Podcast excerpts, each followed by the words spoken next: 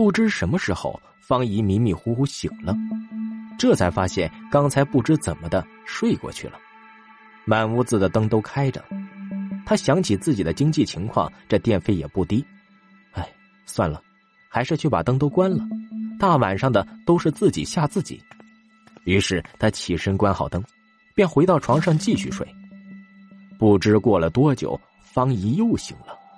嗯，奇怪，今晚怎么睡得这么不踏实？大概是新地方睡不惯。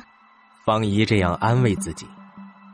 他起身去卫生间小解之后，关了灯，在黑暗中慢慢摸索到床边。就在这时，方姨突然觉得脚踝处胀胀的，像是有什么东西在拉似的。他一惊，吃惊的往后退了一步，这种感觉又消失了。他又往前一步，准备上床，那种感觉又来了。对。就是像有人在床下使劲拉他的脚一样。方姨又一次陷入深深的恐惧。方姨自认是个比较大胆的女孩，一般不信什么鬼啊神啊的。今天是邪门了，但是她又是犟脾气，于是她跑去打开卫生间的灯，憋足了劲儿冲到床上躺下，倔强的继续睡。奇怪，这次好像又没人拉他的脚了。接下来的几天，方姨倒没有看到什么奇怪人影，然而，家里却总是有股莫名其妙的味道，闻着有点反胃，怎么喷空气清新剂都去不掉，而且还经常有些长相奇怪的虫子出没。他买了杀虫剂，喷洒在房间各处，能消停一天吧。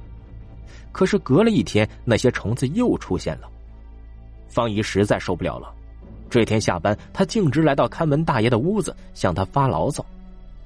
老大爷这次一改往日沉稳的样子，支支吾吾的，答不出个所以然来。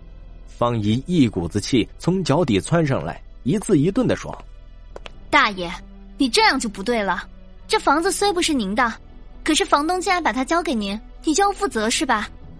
整天又是怪味又是虫子的，这日子怎么能过？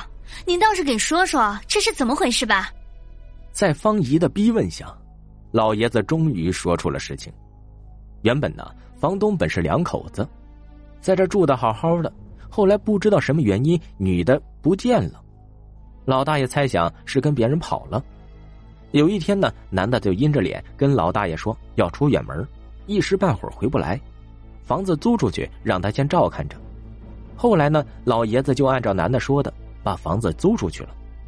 可是每次租出去不到一个月，人家就退房了，说是房子闹鬼。晚上老看到一个女的站在那儿，有时候还哭，吓死人了。方姨听到这里，已经惊讶的说不出话来。她好像想起了什么，猛地弯下腰，撩起裤腿看，果然，脚踝处有很多指印，就像是被人狠狠捏过一样。怪不得这几天脚踝痛啊！方姨工作忙呢，都没顾上关注。洗澡的时候呢，也没发现。现在却是这样。想起第一天搬来的晚上，好像有人在床下拉自己的脚，方姨打了个冷战。他决定报警。警察仔细搜索了房间各个角落，并未发现异常。不过，细心的方姨发现，这些虫子好像都是从床下钻出来的。于是，请警察看看床下。当警察七手八脚把床板翻过来的时候，每个人都惊呆了。床板下面密密麻麻爬满了虫子，让人作呕。啊，尸虫！一位警察瞪着眼睛说道。于是开始撬床板，终于板子掀下来了，一股恶臭扑鼻而来，方姨忍不住要呕吐。接着映入眼帘的是一具已经腐烂的、能看见骨头的尸体，看头骨上的发丝，基本可以断定是具女尸。方姨吓得一边发抖一边捂住嘴巴，而警察则开始打电话叫法医，并匆忙的封锁现场。